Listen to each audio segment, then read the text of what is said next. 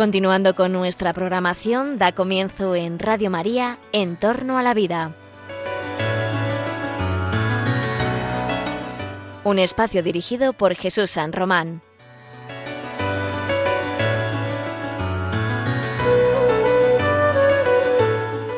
Buenos días, queridos oyentes de Radio María. Os saluda José Carlos Avellán en la presentación de este nuevo programa de En torno a la vida. En torno a la vida, el programa que intenta eh, profundizar en los límites éticos de la investigación biomédica, de las aplicaciones médicas, de la actuación de los profesionales sanitarios, porque lo que hace la medicina y lo que hace la ciencia es su vocación es ayudar a la vida, es fomentar la vida, es la recuperación de la salud, es investigar para que tengamos una vida mejor, es investigar para que la enfermedad no sea tan gravosa, es investigar para que la enfermedad sea curada.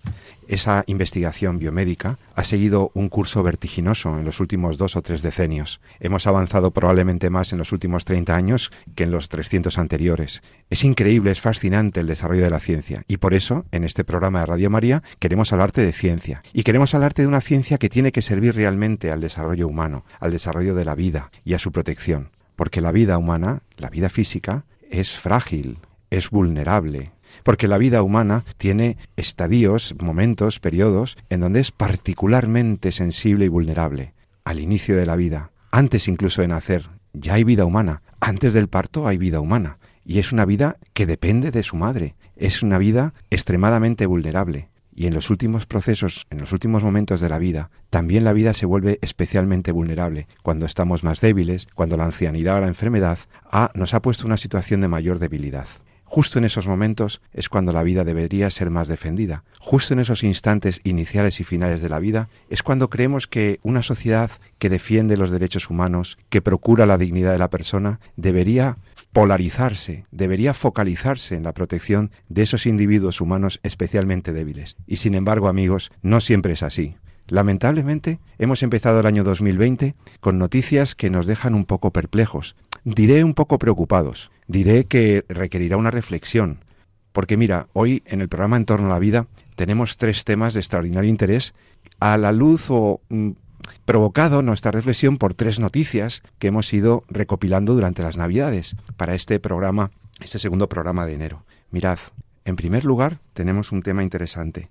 Hay un científico, un investigador chino eh, de enorme prestigio, al cual el 30 de diciembre, bueno, quizá ya no tanto prestigio después de lo que ha ocurrido con él, pero que lo tenía porque tenía fondos, tenía dinero para investigar, estaban en unos laboratorios avanzados y este eh, mm, investigador, que se llama el doctor Yang Kui, He Yang Kui, el 30 de diciembre supimos que había sido censurado y había sido sancionado por las autoridades estatales de la República de China por su conducta en la investigación con embriones humanos. Sí, con esos seres embrionarios humanos, con esas personas en la vida incipiente de la persona humana en ese momento inicial, porque había trabajado una técnica de edición genómica, había trabajado sobre el genoma, sobre los genes de esos embrioncitos muy jóvenes para procurar un desarrollo biomédico de dudosa eticidad, tanto por la finalidad como seguramente por los medios empleados. No todo lo que se puede hacer tecnológicamente o biotecnológicamente debe hacerse éticamente hablando. No todo lo que permite la ley muchas veces es moral.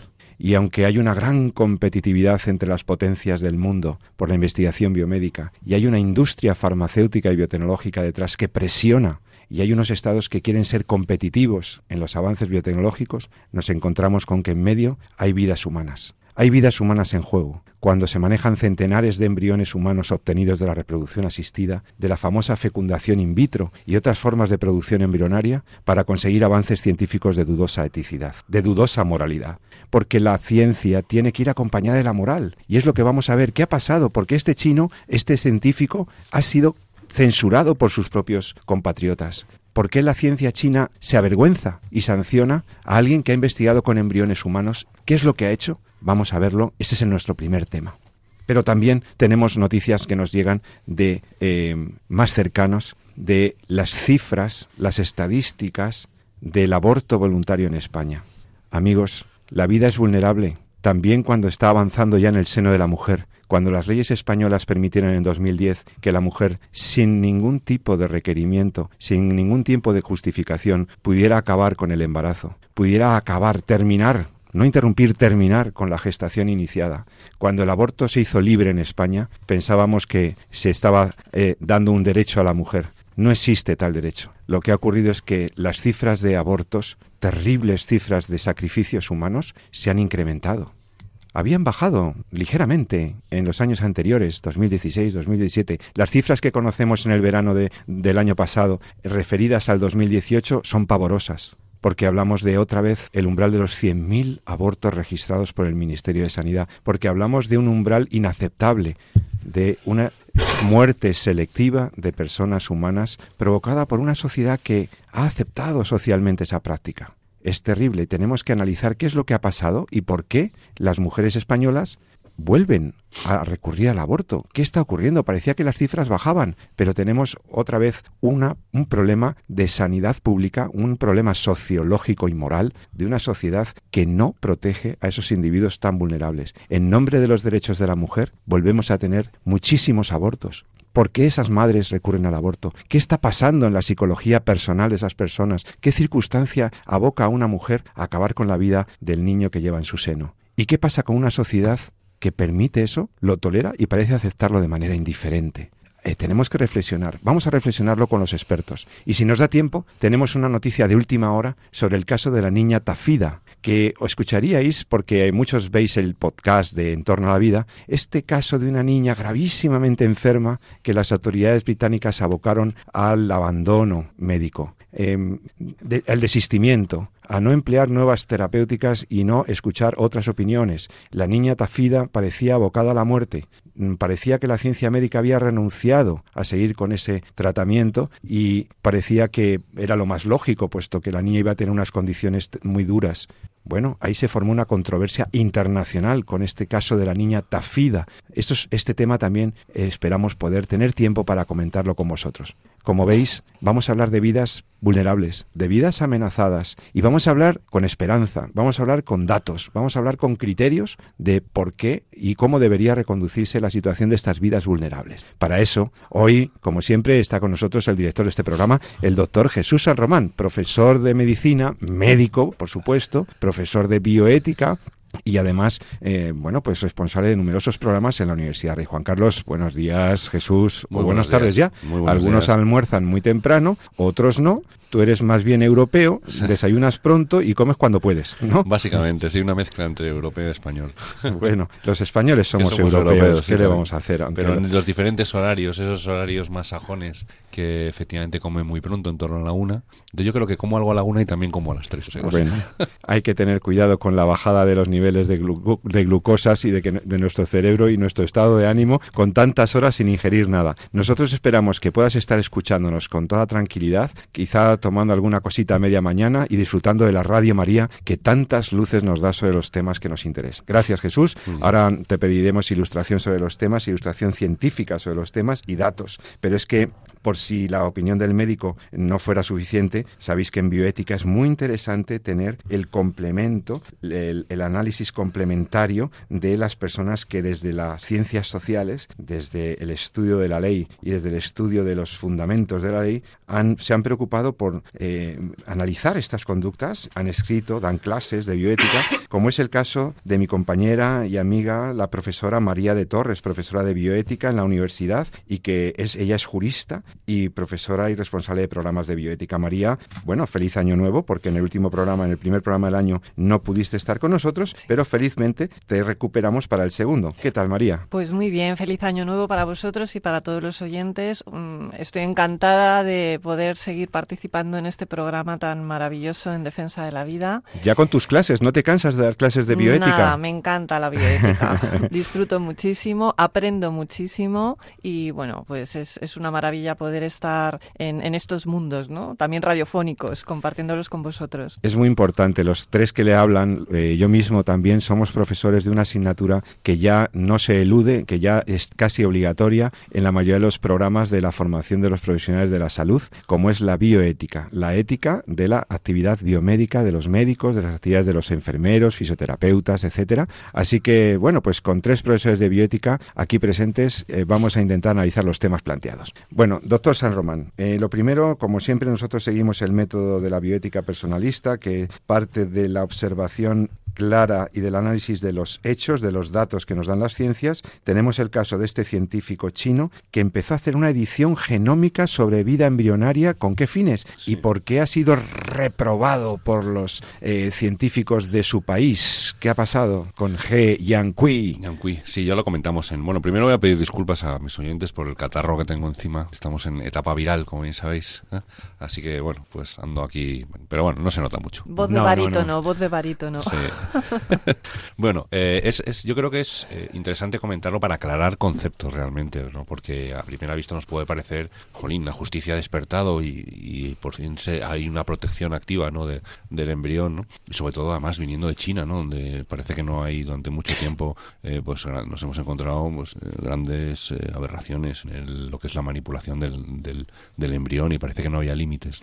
Entonces ahora nos despertamos en, al inicio del 2020 pues con una sentencia en que a Chiangqui, a Qui, que comentamos hace, pues yo creo que ya algunos meses, el año pasado, en relación a, ahora lo podemos recordar, ¿no? En relación a, al experimento que hizo con una técnica conocida como CRISPR-Cas9. CRISPR-Cas9. Sí, suena un poquito a, la guerra de las galaxias y tal, pero, pero así es que en el fondo, para que nuestros oyentes ya también la comentamos en, en un programa, la explicamos un poquito, los oyentes lo pueden ver en el podcast, pero yo creo que mm, para hoy, para entrar más en la sentencia y no tanto en la técnica, simplemente podemos recordar que la CRISPR-Cas9 es una manera de cambiar el genoma, es una especie de cortapega genético. Yo puedo, utilizando esta técnica, eh, yo lo que puedo es eh, cambiar secuencias del DNA, cambiar el código genético. ¿Por qué lo llaman las tijeras genéticas? Exactamente, no es como cortar, ¿no? cortar la secuencia del DNA, en este caso corta la doble cadena, y luego y genera en esa secuencia que yo he cortado, que yo sobre el contenido puede generar una secuencia nueva, con lo cual puedo manipular el código genético y puedo eh, cambiar incluso, no ya corregirlo, sino incluso modificarlo, incluso sobre genoma sano, ¿no? y diseñar código genético un poco a medida, en función de lo que yo quiera hacer y de la sonda que yo estoy utilizando como modelo. ¿no? Esto es lo que hace la CRISPR-Cas9, que es entonces una técnica ya muy conocida, incluso en cuyo diseño eh, participó un español, porque se ha venido usando mucho también en, en la biología, en, la, en cuestiones de botánica, etcétera. Es una técnica que ofrece muchísimas posibilidades, que no tiene por qué ser necesariamente mala, como todas las técnicas, porque se puede, eh, tiene muchas aplicaciones y alguna de sus variantes está siendo usada ya para modificar eh, células en nuestro organismo que puedan detectar y luchar contra el cáncer, con lo cual ofrece un montón de posibilidades beneficiosas, beneficiosas como muchas de las eh, hay, técnicas que son intrínsecamente malas, ¿no? por ejemplo la fecundación in vitro ya lo hemos comentado, porque es una técnica que por, por mucho que esté perfeccionada, por mucho que sea cada vez más segura, es una técnica que manipula directamente la dignidad de la persona en cuanto a que la instrumentaliza. Entonces da igual que transferamos tres embriones o que transferamos uno. No, da igual, pero vamos, aún, aún que la técnica esté perfectamente depurada y sea perfectamente segura, la técnica por su objeto es intrínsecamente mala. ¿no? Hay otras técnicas que no, quiero decir, una cirugía, una entonces eh, coger una célula y enseñarla o manipularle el código genético para darle nuevas funcionalidades puede ser muy interesante si lo que pretendo es que mis linfocitos o que mis células de las defensas luchen contra el cáncer, contra mi propio cáncer, ¿no? Con lo cual, aplicaciones tiene, ¿no? Y es una técnica que puede dar muchas posibilidades de juego en el futuro y que tiene una, una potencialidad eh, brutal, ¿no? ¿Qué pasa? Que, claro, aquí hay sitios. El problema es que estamos, ya lo hemos comentado también, y yo no dejaré de insistir en todos los programas que pueda. Hemos, eh, en la comunidad científica, con el avance tecnológico que hay, se ha generado un espacio de total desprotección del ser humano desde el momento de la fecundación hasta que eh, es, eh, vuelve, ya está por fin protegido por el luto de su madre, ¿no? En el momento de la implantación. Entonces, en ese, ese tiempo de nuestra existencia que va desde que aparecemos a la realidad, desde que somos concebidos, hasta que por fin, ¿no? Nuestra madre nos acoge, ¿no? En, el interior de su matriz. Eh, eh, pues estamos completamente desprotegidos. O sea, esas dos mm, semanas antes de la implantación es un espacio de, impunidad en donde prácticamente se puede hacer cualquier cosa con un ser humano. Exactamente. No Y ya es un ser humano. Totalmente. Totalmente. se, le, se le empezó quitándole el nombre, se nos empezó quitándole el nombre y en lugar de llamarnos embriones preimplantatorios, se nos empezó a llamar preembriones, como si hubiera otra cosa eh, que, no fuera el, embrión. Terminología controvertida y absolutamente rechazada por la inmensa mayoría de los médicos o los embriones y los fisiólogos humanos. Y entonces, eh, pues eh, volviendo un poquito a lo de a lo de Yanqui, pues ese espacio de nuestra vida, que es desde el momento que nacemos hasta que nos implantamos, pues es un espacio en el que la pues mucha de la comunidad científica, biológica, que se dedica pues precisamente a experimentar con embriones, pues ha encontrado pues un terreno para hacer lo que quieran. Entonces, lo primero que hay que decir es que muchas veces eh, nos gusta hacer cosas, pero no nos gustan las consecuencias. Entonces, esto también mensaje a hijos adolescentes. ¿no? Quiere decir, a veces uno tal hace, le gusta hacer las cosas, pero claro, las consecuencias de los actos ya a uno no le gustan tanto. Y entonces, eh, dentro de la manipulación genética, de la manipulación genética del embrión, lo que sí asusta mucho a la comunidad a la comunidad científica es, ¿qué es lo que va a pasar? Si yo manipulo genéticamente un embrión y ese, ese embrión llega a nacer, ¿qué me voy a encontrar? Claro, porque le he cambiado sus genes. Claro, le he cambiado los genes y además cuando un, individuo adulto no solamente está delante de nosotros sentado hablando con nosotros, sino que además tiene la capacidad de tener hijos y tener descendencia. Entonces, ¿cómo reacciona la comunidad? Pues desgraciadamente la comunidad científica no reaccionó prohibiendo la experimentación con embriones humanos, sino lo que reaccionó es prohibiendo que los embriones humanos experimentados se les dejaran hacer. Y la obligación era, se puede investigar con embriones humanos, pero no se les puede dejar nacer. Y aquí se generó un concepto un poquito eufemista de lo que es experimentación con fines reproductivos. Es decir, yo puedo experimentar con el embrión, pero no les puedo dejar nacer. O sea que si yo trabajo con embriones humanos, me meto en sus células, las altero, modifico su genoma para conseguir conocimiento, pero mientras no siga el curso de esos embriones, parece que estoy aplicando un principio de precaución y que lo estoy haciendo bien. Pero en realidad me estoy cargando embriones. Estoy eliminando masivamente embriones con una finalidad de avance de la ciencia. Por eso, ¿Y el fin justifica los medios? No, por supuesto que no. Por eso ese es el, uno de los problemas que tenemos con eh, precisamente la investigación tecnológica actual, ¿no? Que, actual, que es que parece que en esa primera etapa, como siempre está encima el paraguas de yo lo hago para curar enfermedades, pues yo puedo investigar con todos los embriones y con todos los seres humanos que a mí me parezca porque en el fondo lo estoy haciendo para mejorar la salud y no llegará un momento en el que lo pueda aplicar y curar enfermedades y todo eso en el futuro, en el futuro y mientras tanto pues tenemos miles y miles y miles de vidas que mueren en los laboratorios como consecuencias de todos estos procesos o técnicas o proyectos de investigación. Antes de que le dé la palabra a, María de Torres, a nuestra jurista y estudiosa de la bioética también, eh, Jesús, una aclaración. El, ¿Qué es lo que quería conseguir el científico He Jiankui? ¿Cuál era el objetivo clave pues de esta manipulación masiva de embriones? Que exactamente, o sea, volviendo a la sentencia, ¿qué fue lo que hizo Jiankui? Jiankui lo que hizo fue experimentar, eh, cambiar, modificar el genoma de una serie de embriones eh, con el objetivo que él encontró como unos objetivos que entendía, yo creo que podía ser eh, asumible para la sociedad, que era hacer a, los seres, a, las personas que iban a nacer, a los niños que iban a dejar, iba a dejar nacer inmunes a la infección del virus del VIH. A los quería proteger del SIDA. No, quería protegerles de la infección. De la infección. Y lo que hizo fue eh, aplicar esta técnica a embriones humanos, modificarles genéticamente y a algunos de ellos implantarlos en el útero de una mujer y hacer que llegaran. a Si esto se hubiera hecho y esto es importante, pero no hubiera permitido que hubieran, que hubieran nacido, los hubiera destruido, probablemente no le hubiera pasado nada. Pero al hacerlo con fines reproductivos es cuando se le aplica el peso de la ley. Lo cual, pues, es un total contrasentido y no hace ni mucho menos buena la técnica, eh, y la sentencia no es una sentencia ética en el sentido de que podamos decir, ¡joy, qué bien!, ¿no? Sino es una sentencia que en el fondo lo que viene a decir, y así lo establece la comunidad científica, es que aplica una técnica que todavía no estaba preparada para ser usada, pero que ya veremos cuando esté usada si la podemos aplicar en el futuro o no. Decir, no es una sentencia que protege al embrión de la experimentación. Es una sentencia que lo que hace es que el, Intentar evitar consecuencias impredecibles. Exactamente, que hasta ahora la comunidad científica dice, bueno, es que esta técnica no sabemos realmente cómo funciona, entonces, joder, este tío se ha pasado un poco de la raya, ¿no? Pero no realmente no es una técnica que vaya dirigida a proteger al embrión. O sea, realmente la ley que debería haber es una ley más parecida a la iniciativa que, que promueve One of Us, ¿no? Que es decir, la del respeto total a la vida humana desde el momento de la concepción y a la negativa a investigar con embriones humanos. Entonces parece que si yo investigo pero no, pero no les dejo nacer, lo hago bien. Pero si les dejo nacer, lo hago mal. Hombre, destruirlos está mal también. Pero es que lo que está mal es lo que viene, lo que viene de antes, que es haber generado los, los embriones en laboratorio para investigar con ellos. María de Torres, hmm. tú que conoces un poquito, bueno, mucho, la legislación y la legislación internacional, ¿qué hubiera pasado si ese experimento se hubiera hecho en, en Europa o en España? ¿Cómo trata la legislación a los embriones preimplantatorios. No, me resisto a llamarlos preembriones como la ley española ha introducido en 2006. Bueno, eh, eh, em, en cuanto a lo que es el término preembrión, también tenemos que decir que la persona que lo que lo creó, introdujo ese término y lo introdujo, finalmente se arrepintió. O sea, e, esa misma persona... Que dijo que era por presión política.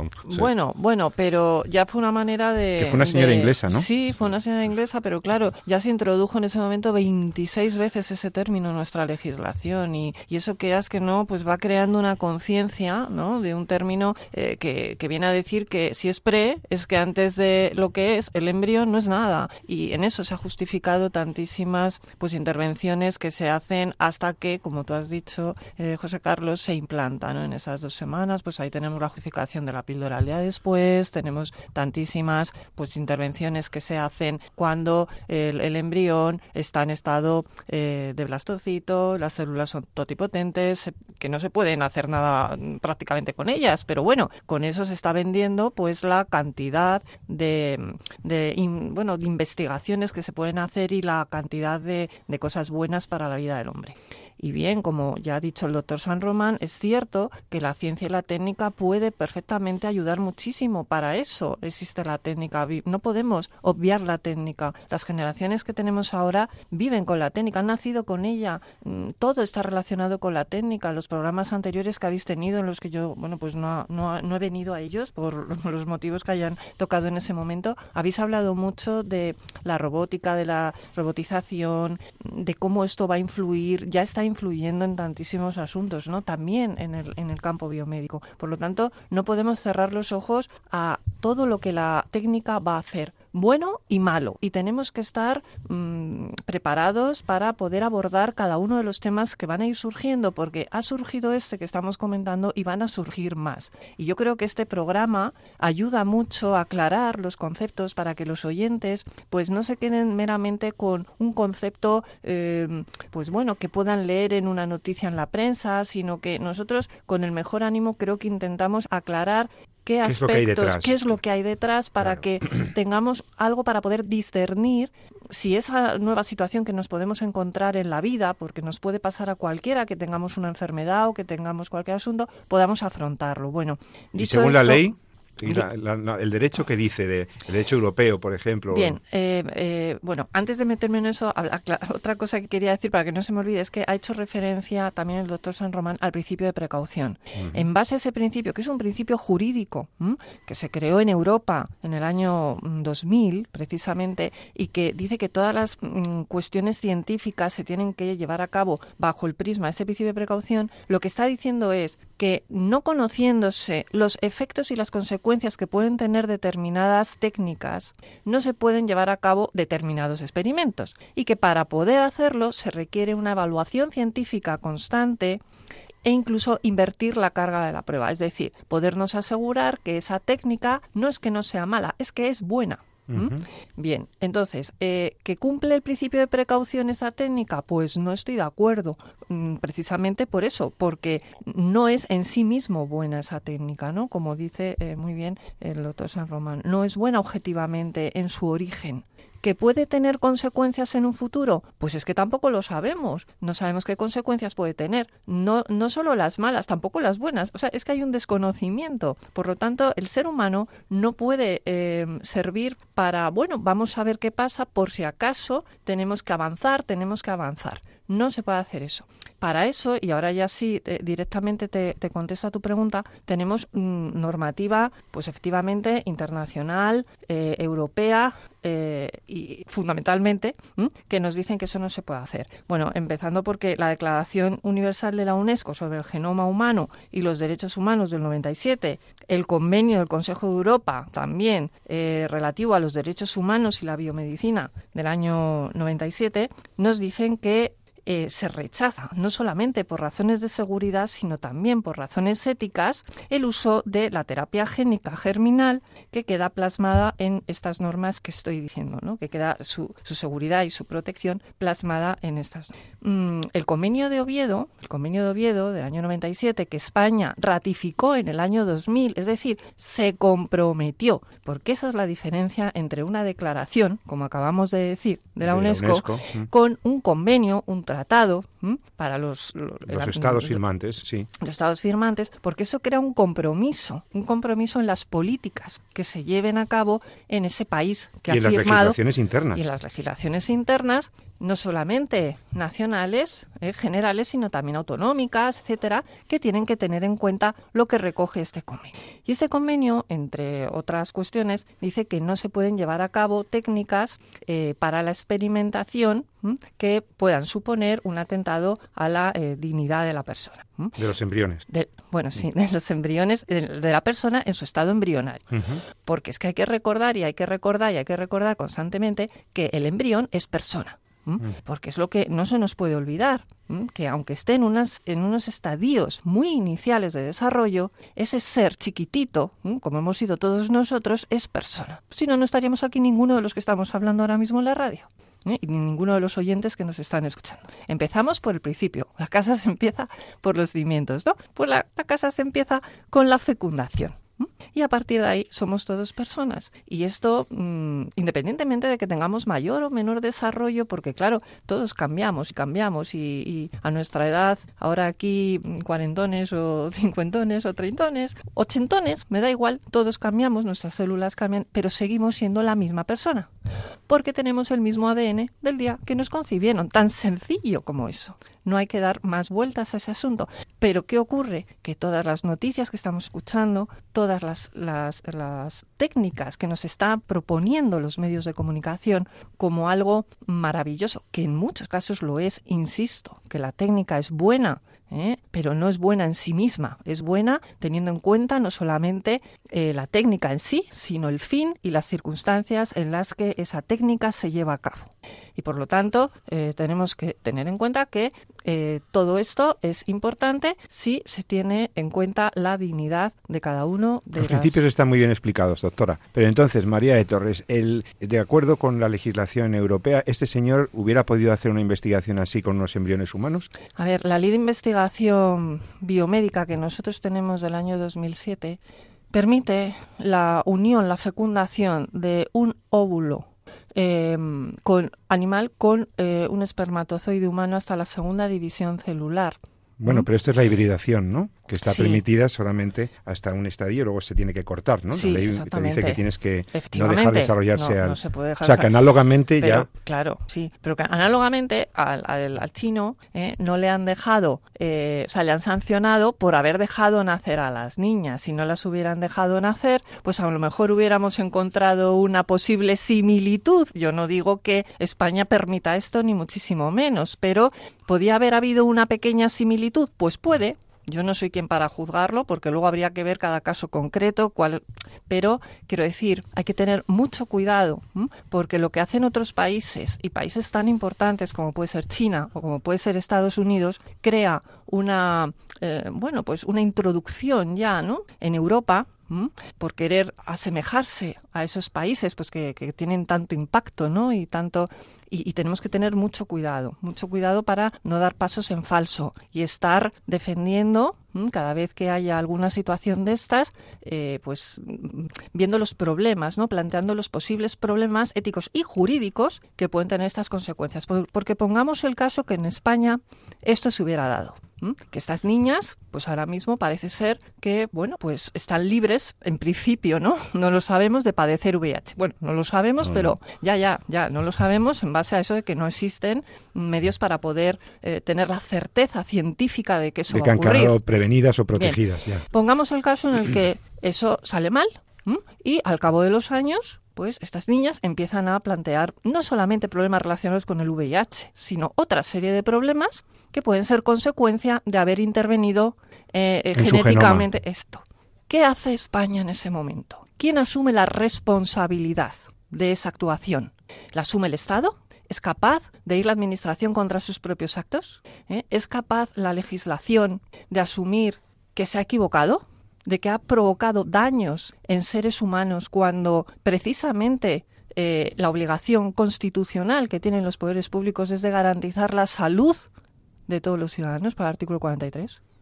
Es decir, no podemos, mm, y, bueno, y esto yo creo que es aplicable a otras técnicas, por supuesto, como ya se han señalado también hoy aquí, como la técnica de reproducción asistida general, en la que ahora no es motivo de programa, pero que también eh, a la hora de hablar de responsabilidad, ¿quién la va a asumir? ¿La va a asumir el científico civilmente? él solo, si él hace la técnica o si está subvencionada o está programada por un hospital o por un centro de investigación, ¿la va a asumir el Estado?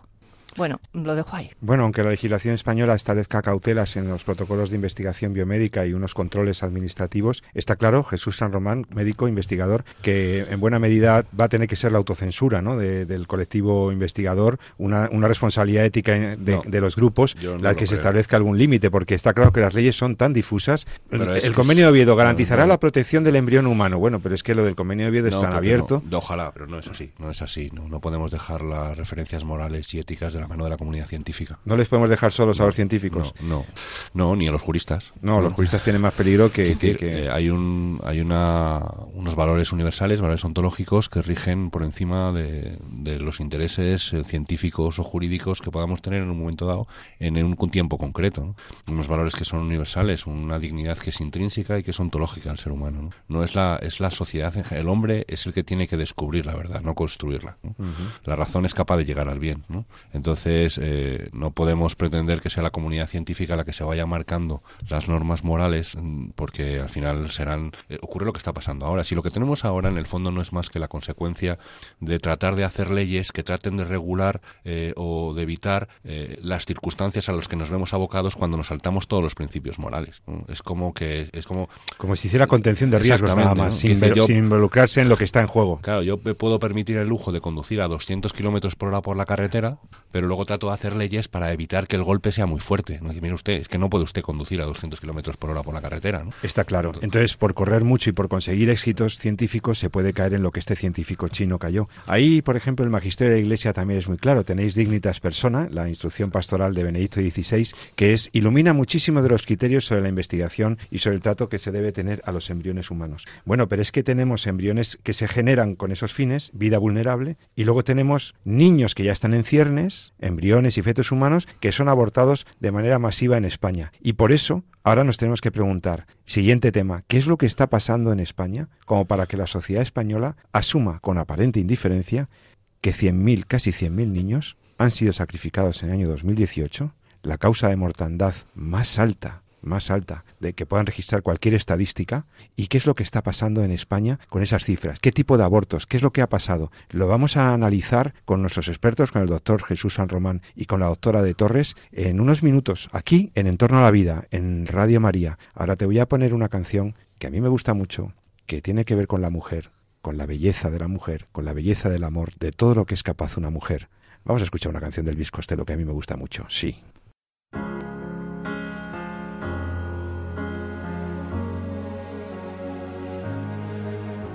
She may be the face I can't forget, a trace of pleasure or regret, maybe my treasure or the price I have to pay.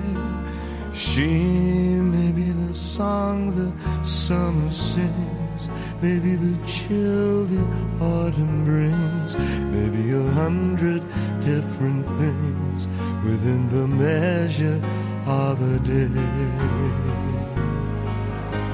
She may be the beauty or the beast, maybe the famine or the feast, may turn each day into a heaven or a hell. She may be the mirror of my dreams, a smile reflected in a stream she may not be what she may seem inside her shell.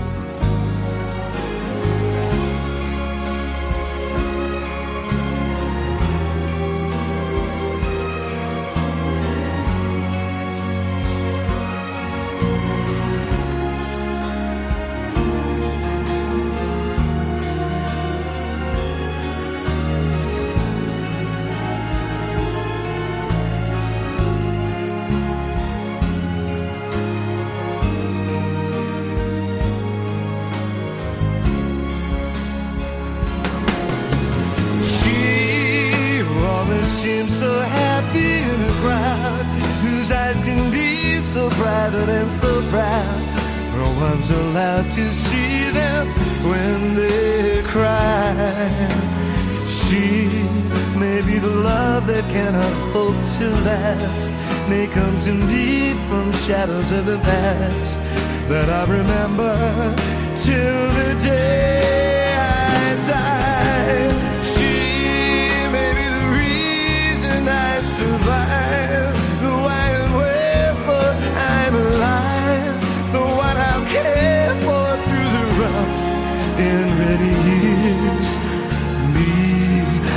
Take her laughter and her tears and make them all my souvenirs. For where she goes, I've got to be. The meaning of my life is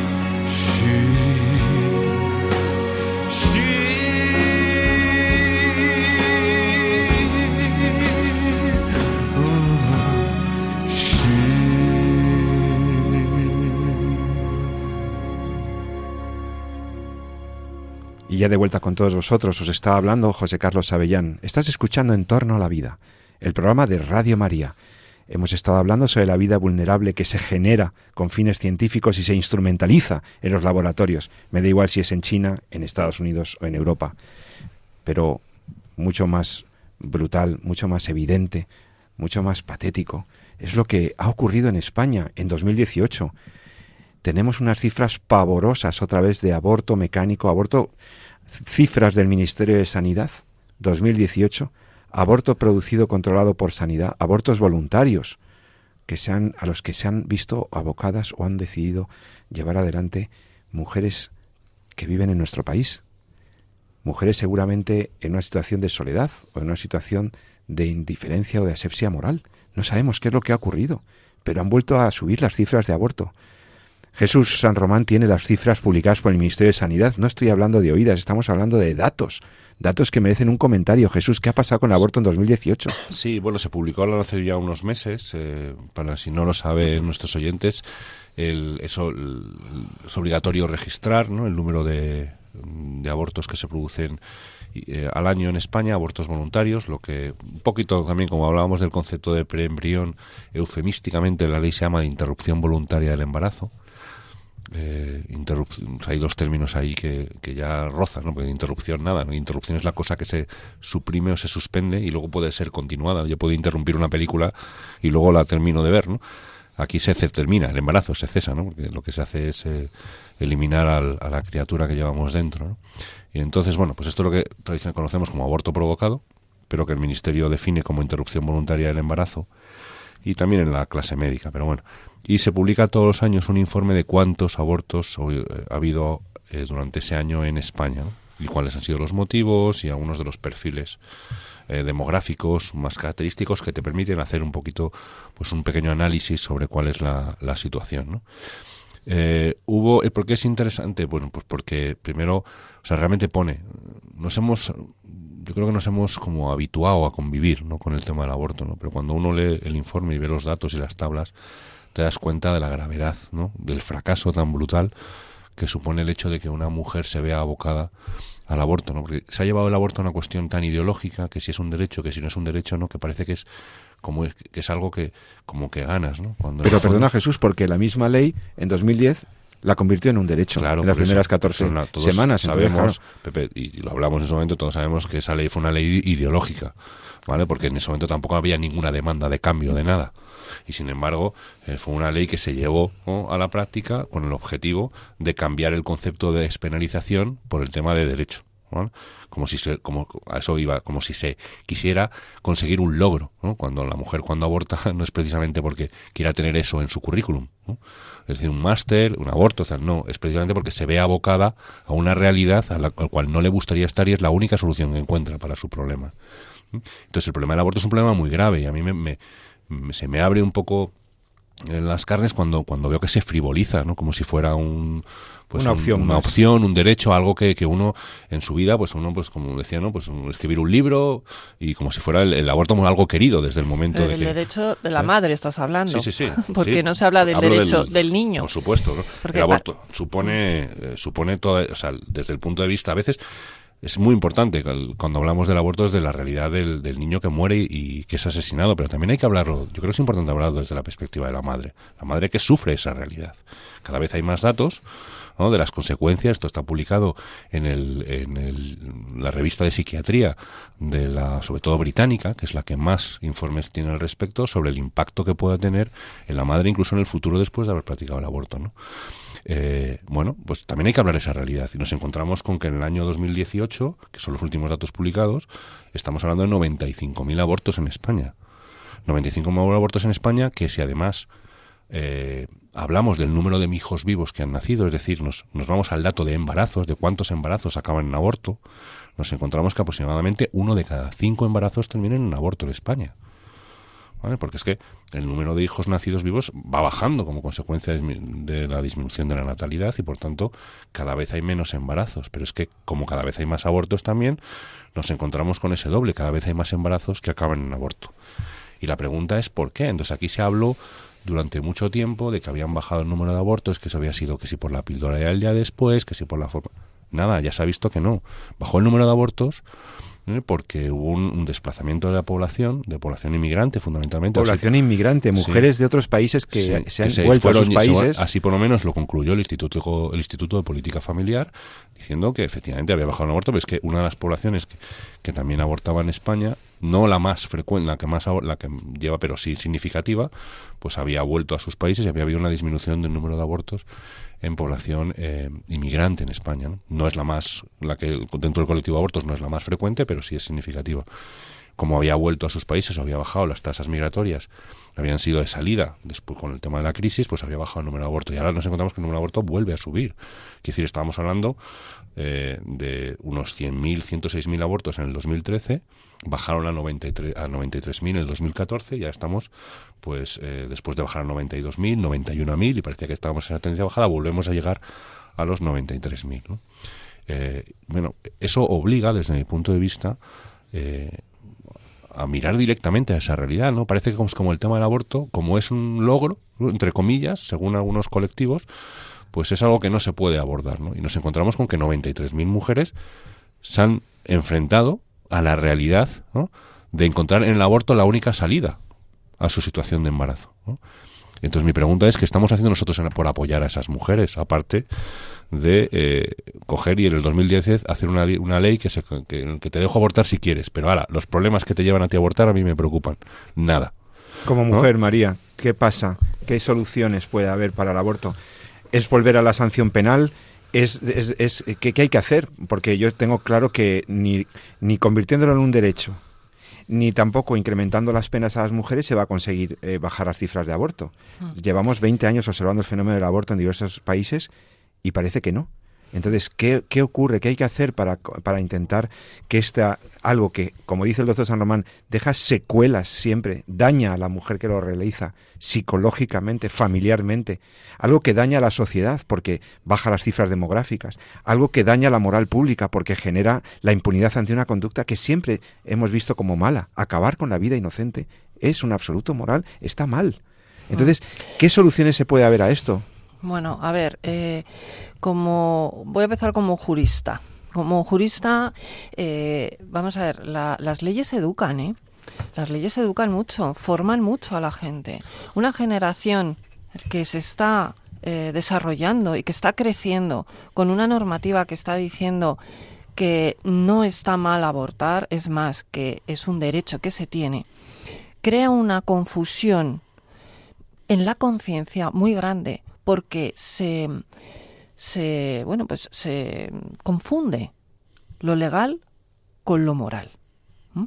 Y, y, esto es algo que tienen responsabilidad no las mujeres que abortan, no los médicos que llevan a cabo el aborto, sino eh, Electra, le diría yo. Es decir, ese, esa masa negra que no sabemos qué es, que está fluyendo por nuestra sociedad y que, y, que está compuesta por tantísimos elementos, organismos, movimientos, etcétera, influidos muchos por países fuertes, extranjeros, que están eh, haciendo una sombra enorme a la potencialidad que la mujer en su capacidad en su pequeño ámbito de capacidad, que es poquito, mm, se ve completamente inmersa en ese mundo en el que se pierde.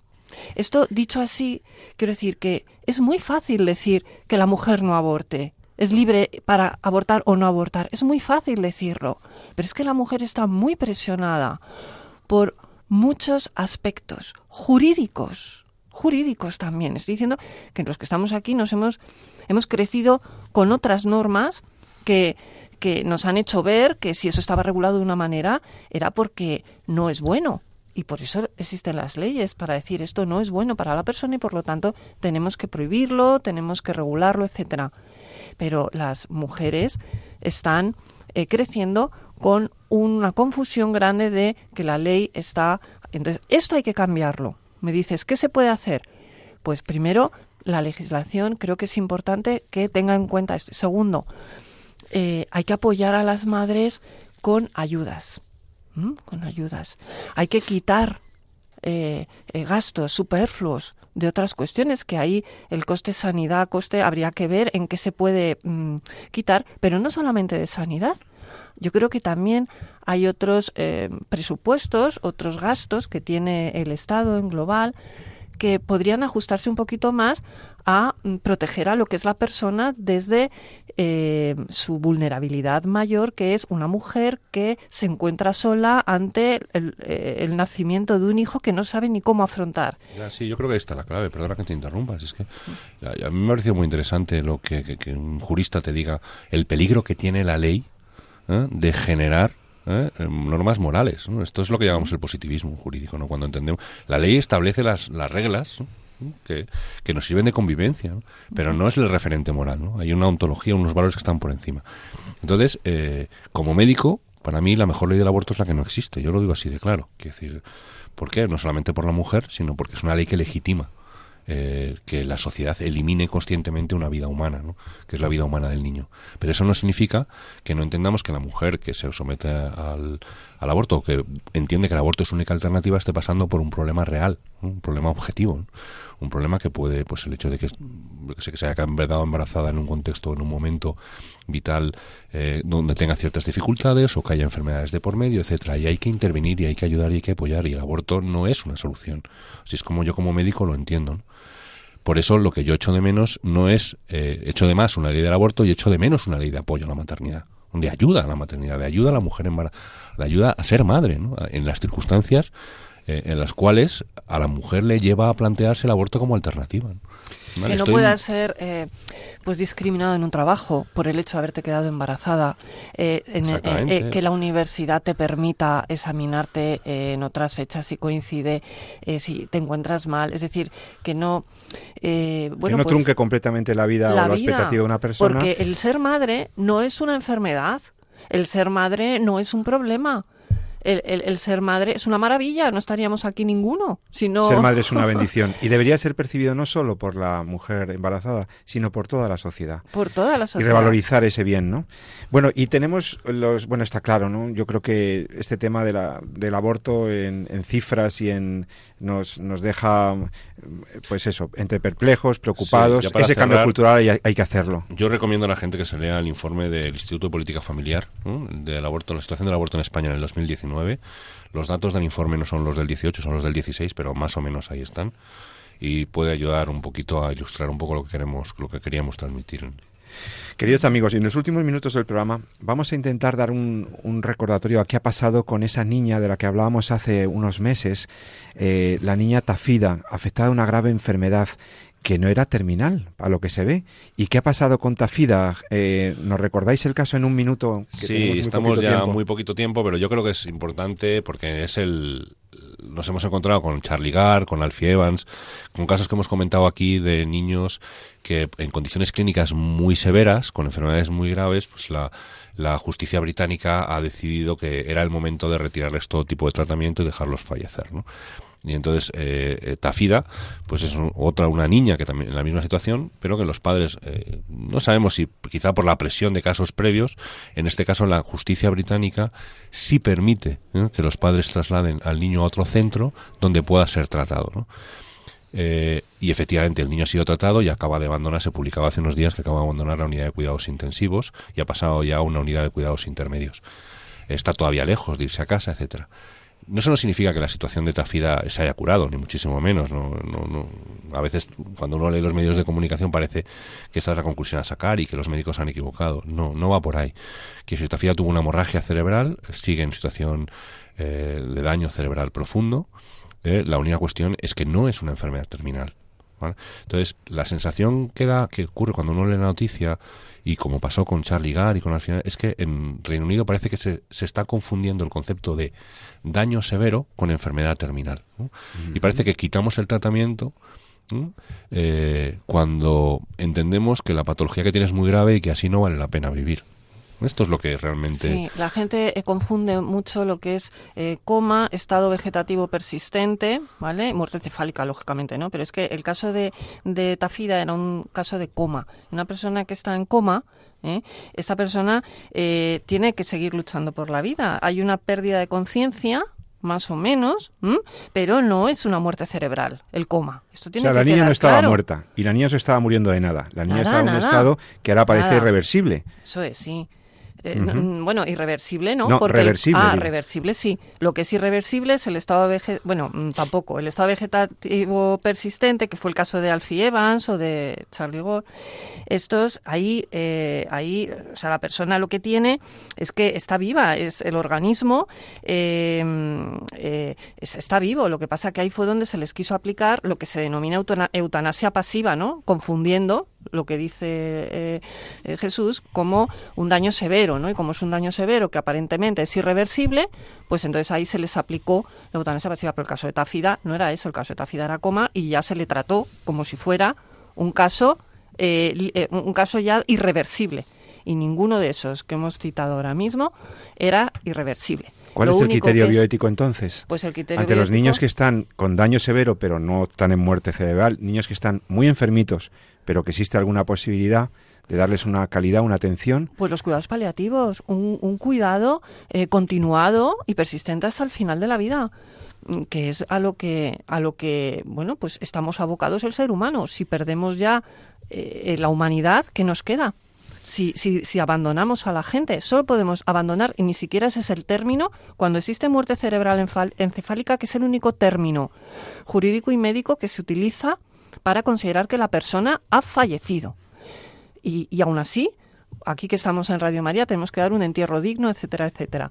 Pero no podemos, eh, fuera de ese caso, mm, no podemos abandonar a la persona, ni en coma, ni en estado vegetativo persistente. Jesús, ¿qué nos enseña el caso Tafida en 30 segundos? Pues en 30 segundos es complicado. O sea, Tafida era... eh, bueno, María ha tratado un poquito de, de explicarlo. Tafida era una hemorragia cerebral por una malformación arteriovenosa eh, de la cual queda un daño cerebral eh, severo. ¿no? Entonces, yo insisto en lo que quería decir al, al- al principio. No es lo mismo eh, discapacitado severo que enfermedad terminal. ¿no? Esto ocurría también, por ejemplo, con el caso Vincent. ¿no? El caso Lambert, de sí. Vincent Lambert que vimos en Francia. Es decir, no era nadie que se fuera a morir. Era alguien que estaba severamente enfermo. Y nuestro papel como sociedad es cuidar de esas personas. No precisamente encontrar los medios para que se mueran, sino todo lo contrario, encontrar los medios para poder curarles, eh, cuidarles mejor. Y luego ya pues veremos si podemos curarles o en qué medida podemos poner en marcha procesos que permitan rehabilitarles o recuperar la salud. Pero nuestra obligación es cuidar a nuestros enfermos. Si no podemos curar, aliviar, pero nunca matar, ¿no? O nunca dejar morir. Está claro. Bueno, pues entonces vamos a intentar con estas eh, últimas aportaciones del doctor San Román y de la doctora María de Torres, a quienes agradezco una vez más su claridad, pues vamos a intentar entre todos eh, pues que la sociedad vaya cambiando su visión de la dignidad de una vida, de la dignidad de una muerte, de no abandonar a los pacientes, de no se trata de obstinarse, se trata de recuperar una visión que entienda que toda vida es digna hasta el final y que las circunstancias de la vida son temas que tienen que ver con la calidad de la vida, pero no con la dignidad de esa vida. Tafida finalmente nos da una esperanza de cómo los médicos no deben abandonar a sus pacientes. Ese es el hecho. Ante la vida vulnerable recuperemos las ideas que siempre nos da el magisterio de la Iglesia, protección a los más débiles, a los más desfavorecidos, a esos los más pequeños. Lo que hicisteis con ellos, conmigo lo hicisteis. Queridos amigos, espero que os haya interesado el programa. Nos escuchamos dentro de 14 días, si Dios quiere. Empecemos el año con toda ilusión y vamos a ver si entre todos defendemos la vida.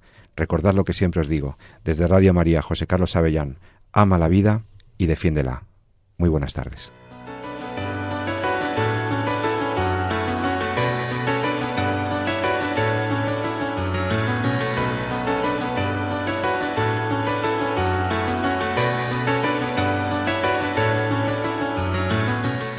Finaliza así en Radio María, En torno a la vida. Un programa dirigido por Jesús San Román.